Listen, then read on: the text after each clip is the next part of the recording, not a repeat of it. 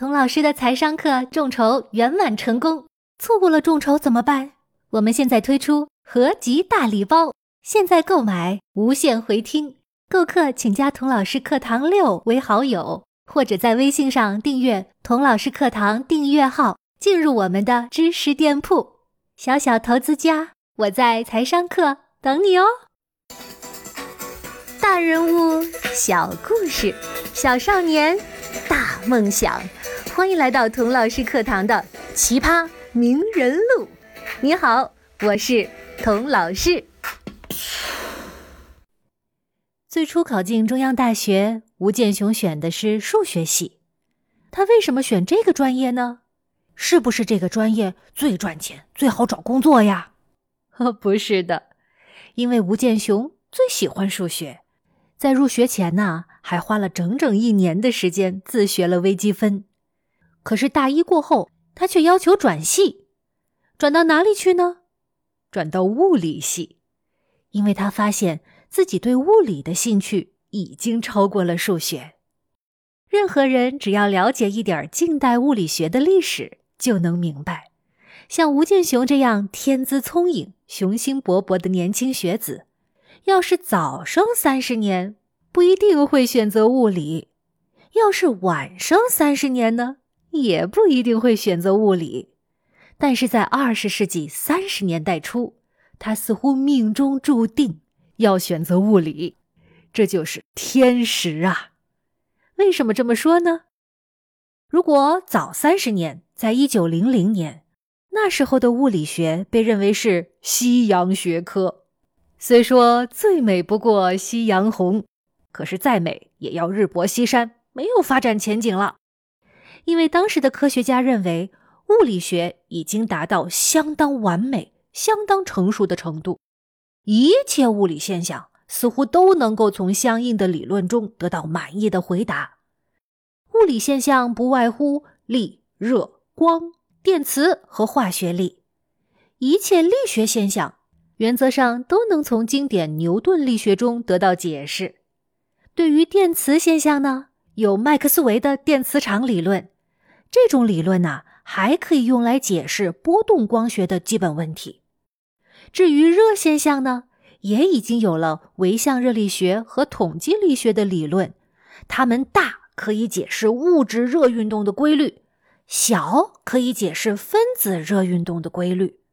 总之啊，以经典力学、经典电磁场理论。和经典统计力学为三大支柱的经典物理学大厦已经建成了，而且基础牢固、宏伟壮观。在十九世纪的最后一天，欧洲著名的科学家们欢聚一堂。英国物理学家威廉·汤姆生，也就是开尔文男爵，发表了新年祝词。他在回顾物理学所取得的伟大成就时。不无骄傲和陶醉的宣布：“物理大厦已经竣工了，往后剩下的，呃，就只是一些装修工程而已了。”所以啊，如果吴健雄正好在那时上大学，估计他是不会选一个再难大有作为的西洋学科的。不过，开尔文男爵在展望二十世纪物理学前景的时候。曾经若有所思的讲道：“嗯，动力力学肯定了热和光是运动的两种方式，可是现在它的美丽晴空却被两朵乌云笼罩了。这第一朵乌云呢，出现在黑体辐射实验和理论的不一致上；这第二朵乌云呢，出现在能量均分的。”麦克斯韦波尔兹曼理论上，不过我有信心，这两朵乌云马上会被同仁们的天才和智慧驱散的。可是开尔文男爵万万没有想到，就是这两朵乌云掀起了物理学界的狂风暴雨，催生出二十世纪现代物理学的两大支柱——量子力学和相对论。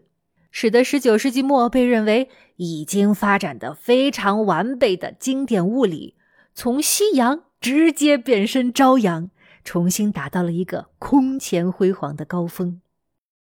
说到这里啊，我想给你看一张照片。这是一张大合影，照片的背景呢是布鲁塞尔利奥波德公园内的比利时皇家自然科学研究所的大楼。大楼的台阶上啊，分三排，或坐或站着二十八位西装革履的男士，他们有的打着领带，有着系着领结，有的挂着怀表。有的手里拿着礼帽和文明手杖，个个都是绅士模样。第一排坐 C 位的是一名中年男士，他顶着一头蓬松的、略显凌乱的白发，脸上呢挂着若有若无的微笑。他就是爱因斯坦。前排靠左坐着唯一的一名女士，额头饱满，眼神深邃。她。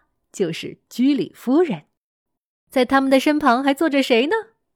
你听着啊，有普朗克、薛定谔、波尔、狄拉克、海森堡和泡利，还有朗之万。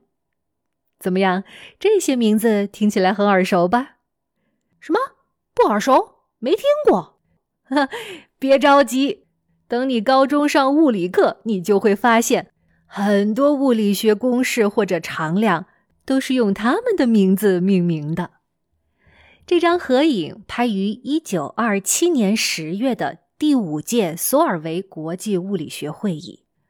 照片上的二十九个人，有十七人获得诺贝尔奖，大多数人的名字都进入了中学、大学的物理课本。他们的影响力渗透进现代科技的方方面面。改变了，甚至仍然改变着我们的社会。这是一张前不见古人，后也很难见来者的合影。感兴趣的朋友可以到我的朋友圈看看这张科学史上最著名的合影。不过我没有找到资料显示，当时读大一的吴建雄看过这张照片。但是我猜想啊，他肯定看过，因为当年在欧洲。